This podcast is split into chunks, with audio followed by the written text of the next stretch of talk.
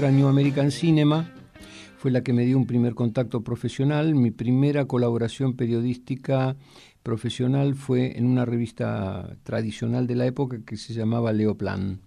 Y empecé a colaborar en el suplemento dominical del diario El Mundo, eh, lo dirigía Edgardo Damomio, y ahí escribí notas sobre el movimiento Nueva Solidaridad, sobre la nueva poesía norteamericana y afines, y Ginsberg y traducciones. Eh, y aparte entraba dinero de la venta de, de, Eco Contemporáneo. De la revista. Porque ¿Tenían de una distribución? Eh, no, no, siempre la distribuimos nosotros, ah. quiere decir que no teníamos intermediario, y la revista fue creciendo. El segundo número hicimos 1500, el tercer número hicimos 3000, el cuarto número hicimos 4000, eh, y el quinto número, eh, gracias a Rafael Esquirru, en esa época él había fundado el Museo de Arte Moderno y se manejaba muy bien con la gente de Guita, nos conseguía algunos suscriptores eh, especiales, que si la suscripción costaba 30 pesos, se suscribían por 300 pesos solidariamente, con lo cual nos sustentaba el crecimiento de mayor tiraje y hacer tapa en colores y todo ese tipo de cosas y mejorar el papel cosa que antes era inviable. Y es en esa época en que mi amigo Kramer, Juan Carlos Kramer, había entrado a trabajar en la revista Claudia de la editorial Abril, que era la editorial, y de emergencia necesitan a alguien que llene dos páginas de cine y de música en la revista Panorama. Y le preguntan de urgencia a Kramer, ¿conoces a alguien? Sí, se llama Greenberg.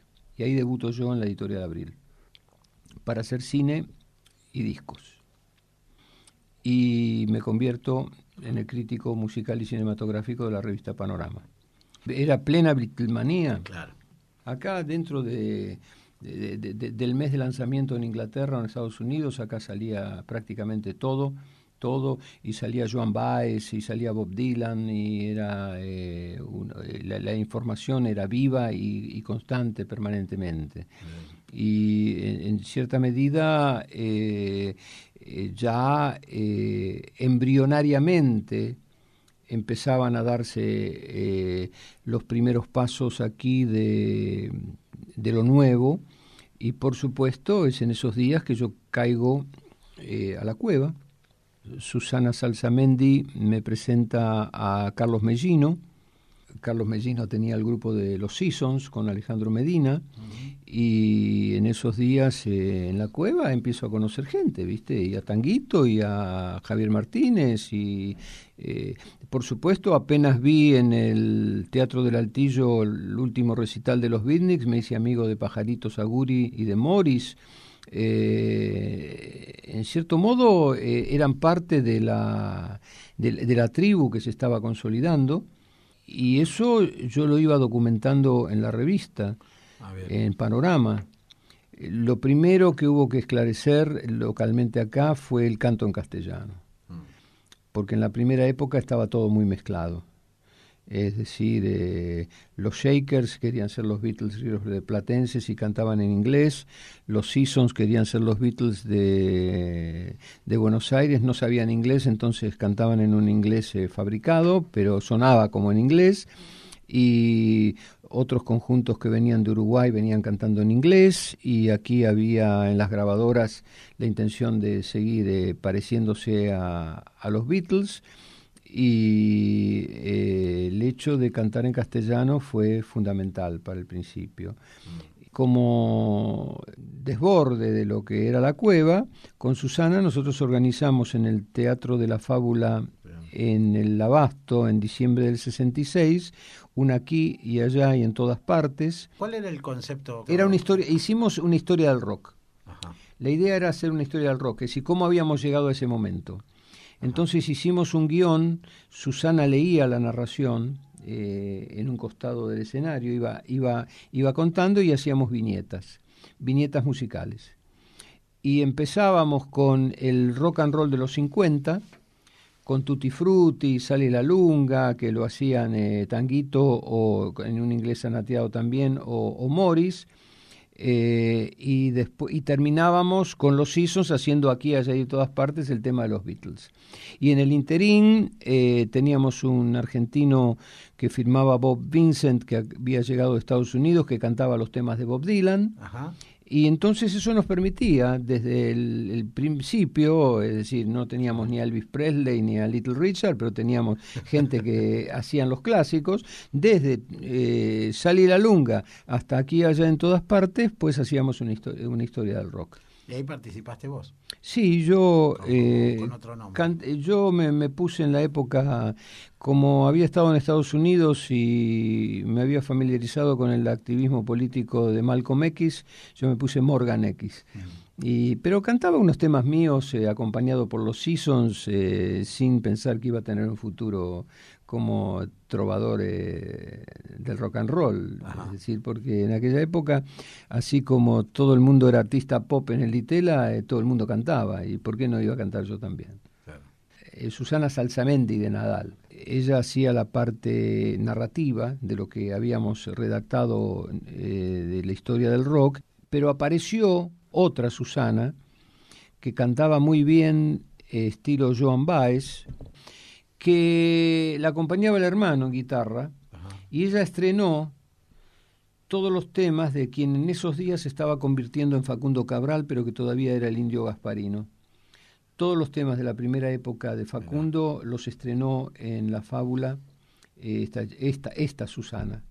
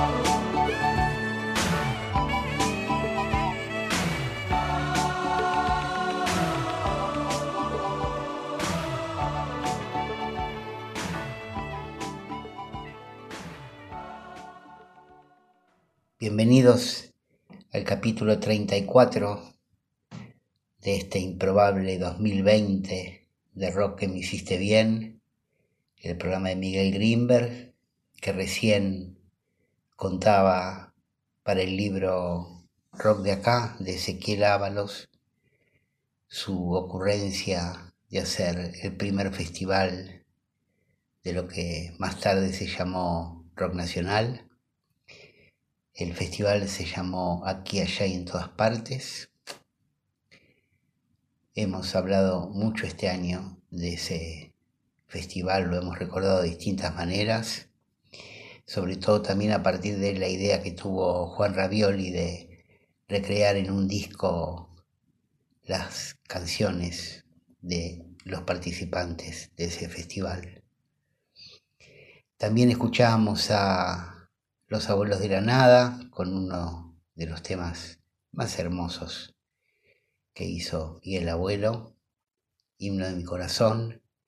Vamos a tener este primer segmento del programa dedicado a los abuelos y a esa impronta, esa alegría y ese espíritu festivo que trajo el rock cuando volvió de Europa y se instaló definitivamente en nuestro país, en el año 80-81. Em, mi nombre es Daniel Amiano, en la producción está Juan Radioli y vamos nomás con la música de los abuelos.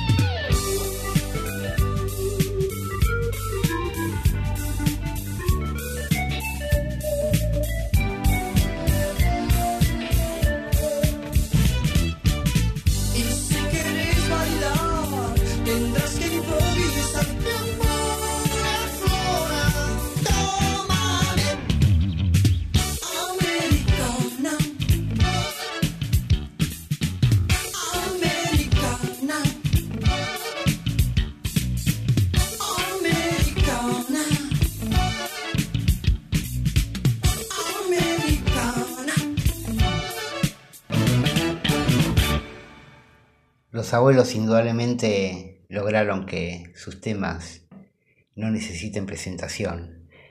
Recién sonaron lunes por la madrugada y sintonía americana. Y ahora vamos a seguir porque me entusiasmé con los abuelos. Vamos con Tristeza de la Ciudad y Guindilla Ardiente.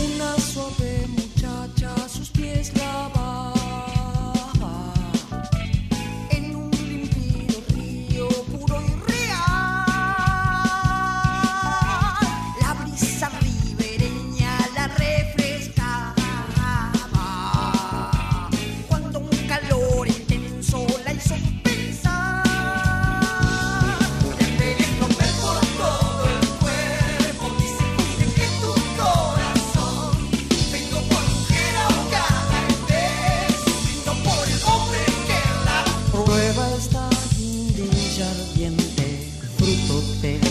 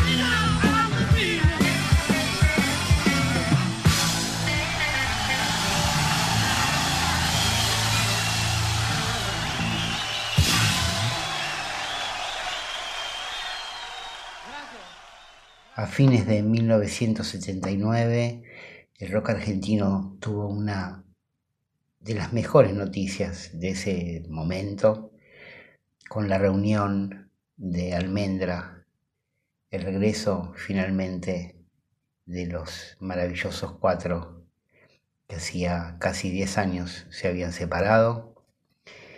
El regreso fue doble porque al año siguiente dieron a conocer un álbum con canciones nuevas llamado El Valle Interior y después com- comprimieron esos conciertos en dos discos, en dos vinilos que se vendían separados con el concepto de álbum doble, solo que por cuestiones económicas en, en ese momento se utilizaba eso de sacar los discos por separados para facilitar la compra y no desembolsar tanta plata en esos años de crisis. Bueno, de esa reunión, de ese, de ese recital, escuchamos recién Rutas Argentinas, tal vez inconscientemente con el deseo de que por fin se vuelvan a abrir las rutas para que podamos desplazarnos y volver lentamente a la normalidad. Ahora vamos a escuchar a Celeste Carballo con uno de los temas de su primera etapa, el último blues, y después a la extraordinaria Celsa Mel Goulan con su tema El Pozo.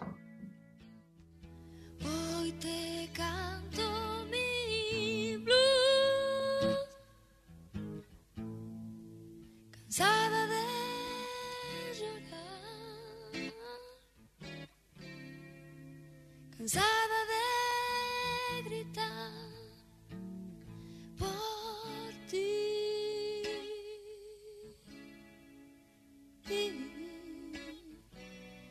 Y es por eso que te pido ahora antes de partir que escuches mi último blues.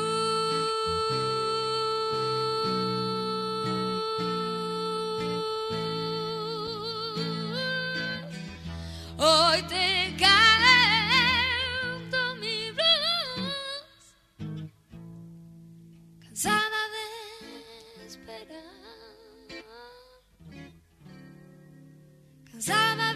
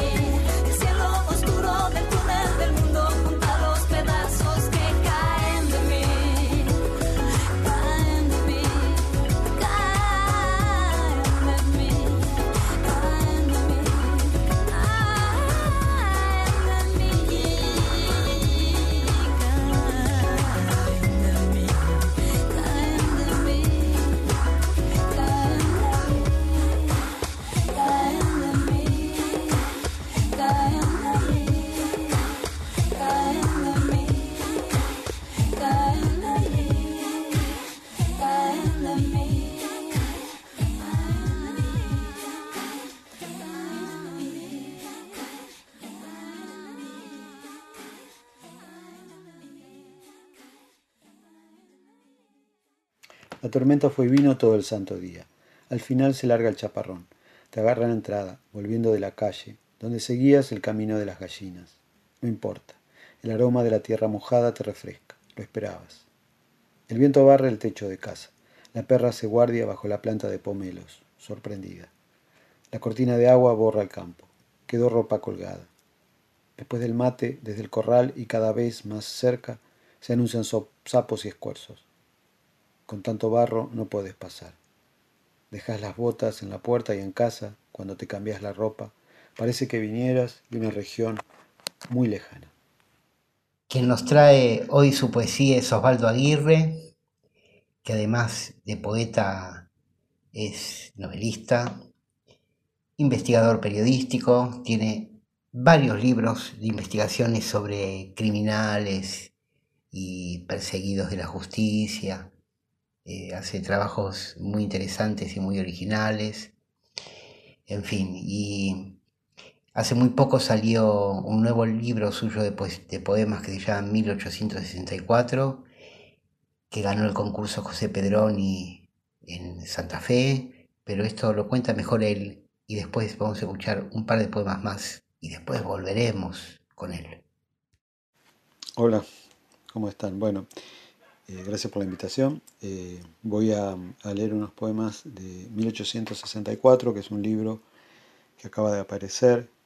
El año pasado eh, obtuvo el premio José Pedroni eh, en la provincia de Santa Fe y bueno, ahora ya está circulando. El título del libro, 1864, tiene que ver con el año de nacimiento de mi bisabuelo. Mi bisabuelo que hizo, digamos, la historia de venir de, de España a la Argentina, a la provincia de Santa Fe, donde se estableció como agricultor, ¿no?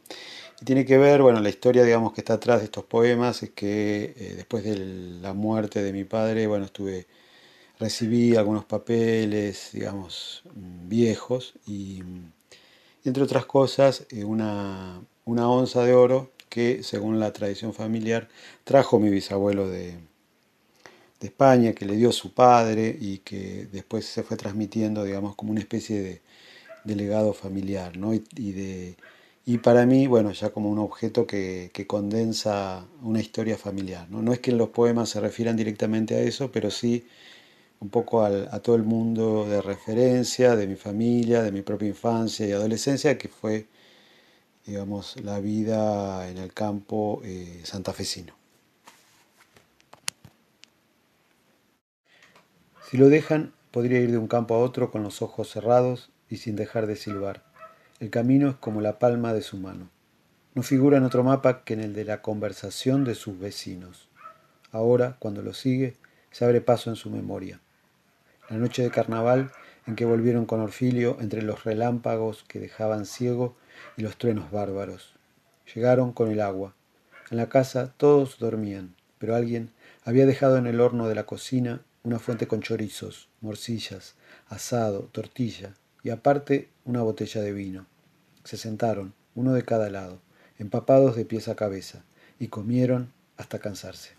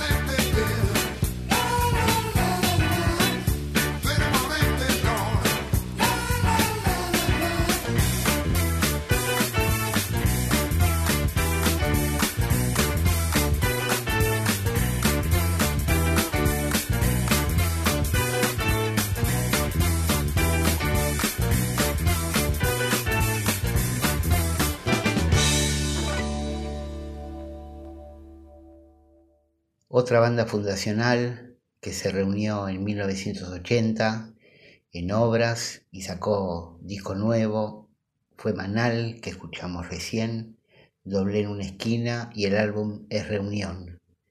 Ahora vamos a seguir con la Cofradía de la Flor Solar y su tema Perque y después a Billy Bond y la pesada del rock and roll con Cada día somos más. Porque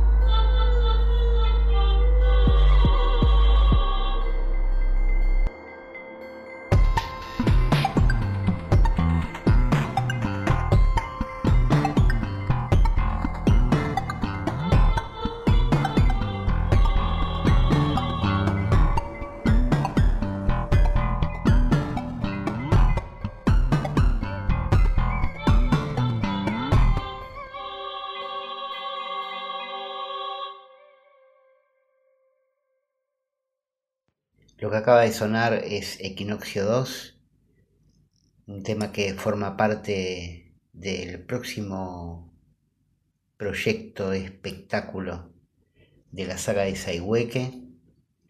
Van a presentar el 30 de noviembre por las distintas redes sociales Viajero en Colapso.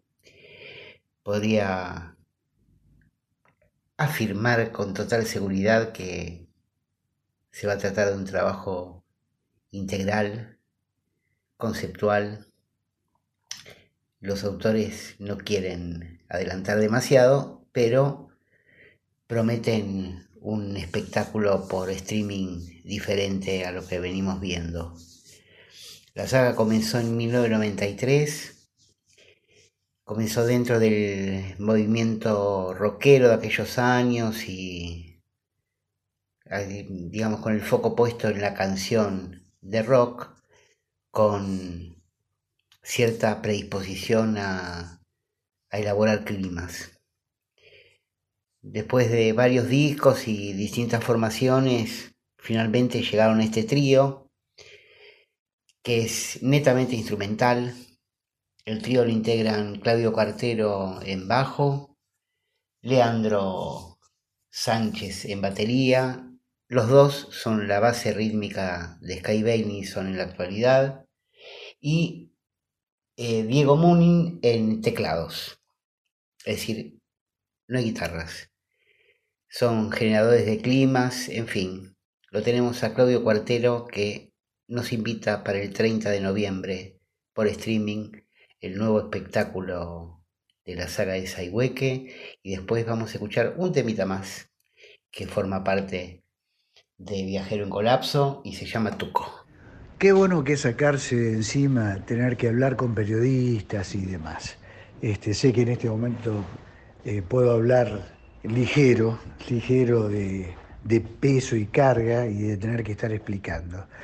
Este, buenas noches, Daniel, y por supuesto siempre agradecido porque cada vez que has tenido la oportunidad me has dado una mano de poder este, difundir lo que hacemos ¿no?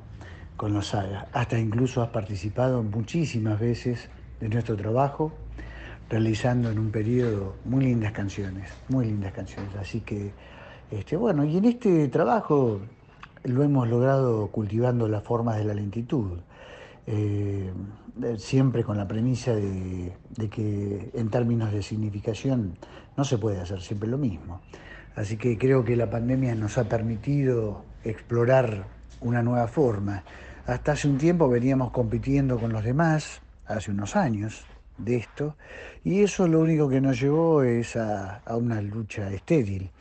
Mientras que la pandemia creo que el confinamiento ¿no? nos ha permitido buscar eh, formas en nuestro interior, un montón de replanteos, qué es la amistad, qué es el amor, qué es este, realmente una guerra, la subsistencia. Muchos de nuestros amigos ya no están y uno empezó a, a preguntarse, ¿dónde estarán? Esas preguntas insondables que nadie puede contestarnos y de ahí surge todo este trabajo de, de lo que es este viajero en colapso que está pronto a salir.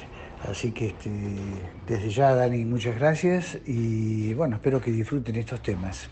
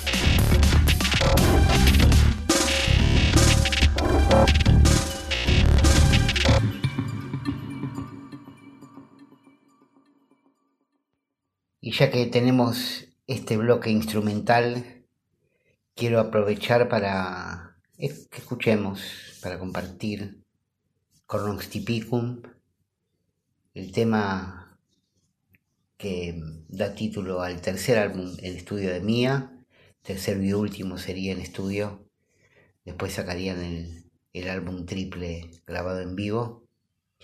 Eh, es seguramente la obra más pretenciosa de esa cooperativa de músicos que tanto revolucionó el concepto del rock y con los años todavía más.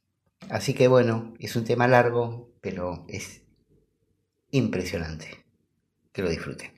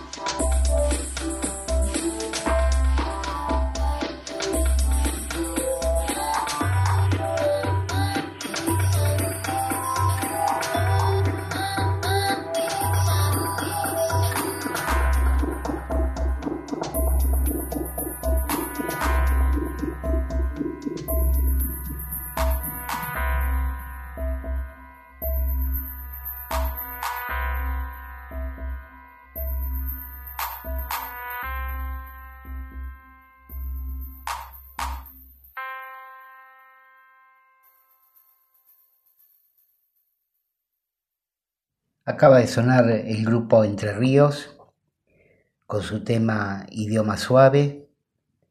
Ahora vamos a escuchar al Black Amaya Quinteto con dos temas. El primero con Carán, que es la ciudad donde actualmente reside el baterista de Papa Blues, Pescado Rabioso. Y después va a sonar el tren blanco.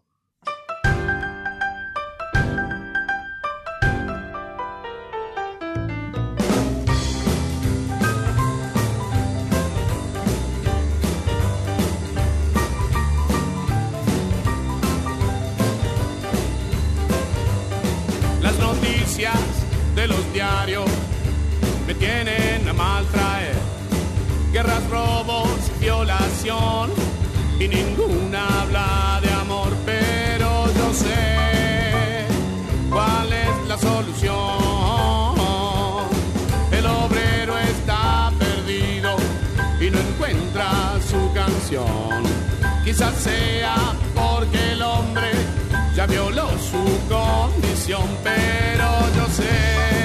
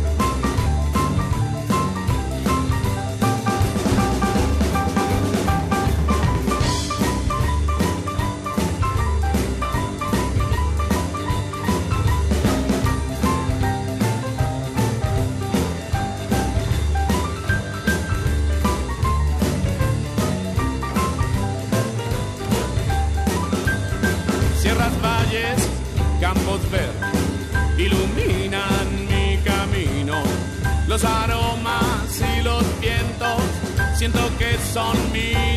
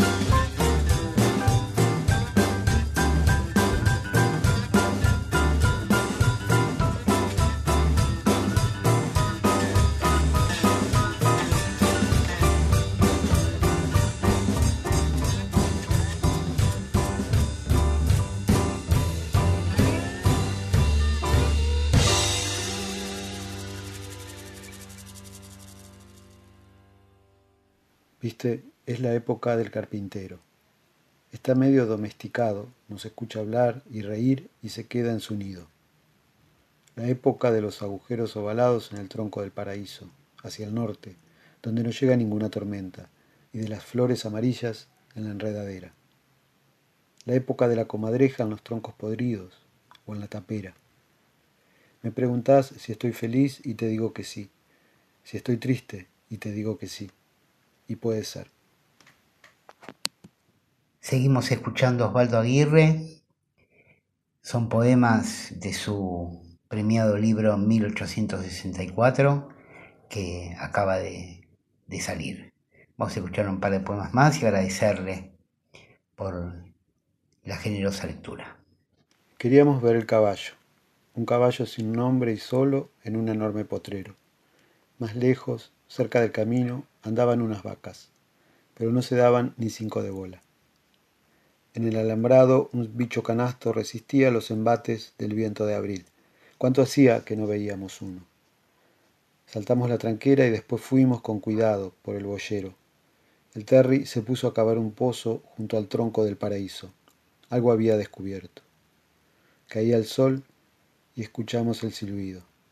Una, dos, tres veces, como si nos llamaras, como si vinieras por el camino. Al levantarse, antes de poner la pava para el mate y alzar las esterillas en las ventanas de la cocina, alimentaba el hogar con un trozo de leña y las suficientes ramas finas. Lo veo con la camisa cuadros por afuera del pantalón gris de fajina y alpargatas negras. Quedaría un colchón de cenizas, algún cuerpo de brasas de la madrugada. Y después solo había que cuidar el fuego, tener a mano el canasto surtido de chala y marlos. Lo veo cabizbajo, en la silla de siempre, atento a las noticias y el pronóstico del tiempo, que escuchaba en la radio y corroboraba con un golpe de vista hacia el campo. El calor se extendía hacia la despensa, circulaba por el corredor, los cuartos y la sala de estar, más si afuera la escarcha cubría la tierra, más si el viento golpeaba en las puertas. ¿Quién necesitaba un abrigo? ¿Quién iba a decir que el invierno podía extenderse y el frío entrar en la casa? ¿Quién sería capaz de sospechar siquiera lo que llegaría a pasar? Lo veo cuando soplaba o agitaba un diario viejo para reavivar el fuego en un susurro de chispas, astillas, haces de luz.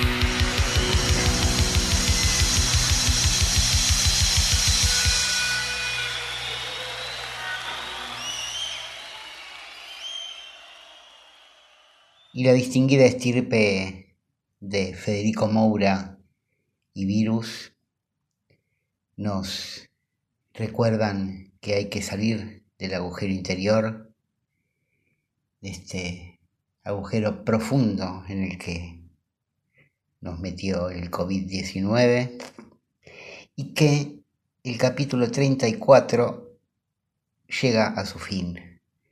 Esto es Rock que me hiciste bien, el programa de Miguel Greenberg. Mi nombre es Daniel Amiano, en la producción está Juan Ravioli.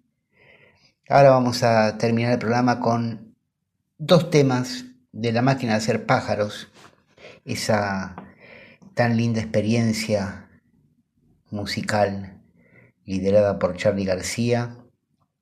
Vamos a escuchar de su primer disco, Cómo mata el viento norte, y después el que da título al segundo álbum, que se puede hacer salvo ver películas. Espero que lo hayan pasado bien, que les hagamos buena compañía.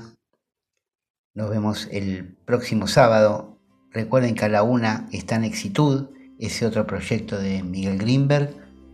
Y a las dos, Rock que me hiciste bien para acompañarlos en la madrugada de Nacional. Nos vemos el sábado.